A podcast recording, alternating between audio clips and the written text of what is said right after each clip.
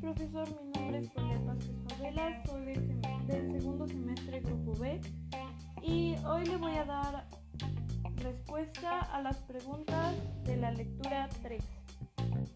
Describe las causas políticas, sociales, económicas y culturales de la crisis de la Nueva España que, que provocó la independencia. Esta se ocasionó por el descontento, siendo una de las causas principales el descontento social, ya que la mayoría de la riqueza la mantenía solo una pequeña parte de la población, siendo esta la española. También porque no se respetaban las castas y los dejaban casi en la esclavitud.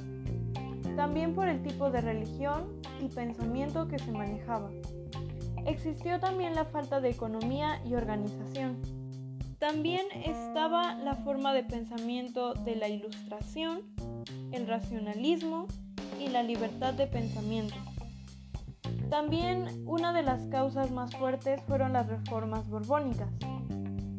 Y lo que estaba sucediendo en España afectó en cierta parte a Nueva España, desestabilizando esta en muchos ámbitos.